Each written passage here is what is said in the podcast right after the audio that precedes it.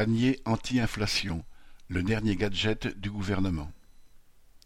Le gouvernement envisage de créer un panier anti-inflation composé d'une vingtaine de produits alimentaires et d'hygiène. Il s'agirait notamment de produits tels que pâtes, riz ou sucre, choisis parmi les moins chers et qui seraient vendus, à prix presque coûtant. Olivia Grégoire, ministre déléguée chargée des PME, du commerce et de l'artisanat, a cependant déclaré aussitôt qu'il fallait que la mesure soit, citation, faisable et intéressante aussi bien pour les consommateurs que pour la grande distribution. Cette sorte d'aumône aux pauvres devrait donc être intéressante pour les profiteurs comme pour ceux sur lesquels ils prospèrent.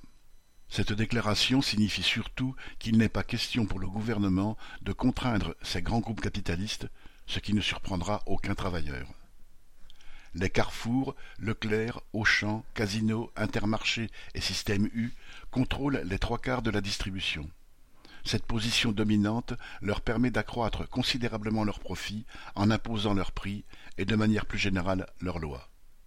Mais, même s'ils acceptaient d'appliquer cette mesure, qui leur coûterait peut-être une goutte d'eau dans l'océan de leurs profits, en quoi cela freinerait-il la chute du pouvoir d'achat des classes populaires quand tous les prix flambent, de l'alimentation à l'électricité?